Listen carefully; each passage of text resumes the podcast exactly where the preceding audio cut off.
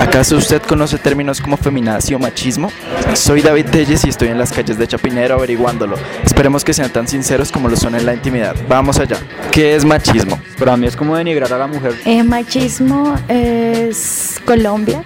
El yugo de la mujer por parte del hombre en cualquier perspectiva. Una actitud de posesión ante la mujer. Es el imaginario mental que tiene un hombre de que es superior a las mujeres. Bueno, machismo es todo lo que el hombre piensa que solo puede hacer la mujer. ¿Qué es embrismo? Eh, la verdad no sé qué sea. La misma actitud, pero por parte de una mujer, ¿sí?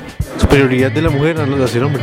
Querer ser más que un hombre es maltratarlo física o verbalmente. Es que el embrismo, o sea, lo ven como que hay solo la mujer es la que se puede maquillar, solo la mujer que hace tales cosas y entre otros. Entonces sería ya la mujer aprovecharse de los, de los derechos que le están dando.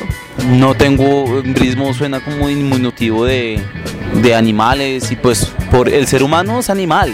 ¿Y qué son las feminazis?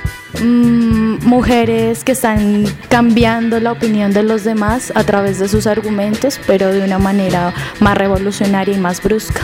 Si uno no le cede el asiento en un transporte público, ya las viejas dicen que las estamos eh, doblegando, que somos machistas, que no pensamos en el otro género. Esto es lo que trata de decir cuando la mujer supuestamente dice el hombre que se revela, que entonces a él le toca aportar en la casa, ayudar, ellos pueden hacer ciertas cosas y que ellas ahora ya no lo quieren hacer pues piensan que uno pues eh, al mostrar como tanta seguridad, tanta simpatía o ya lo están tomando, ay, es que usted es un estímulo del patriarcado. O sea, cambia completamente lo que es en realidad el feminismo y cambia completamente el término.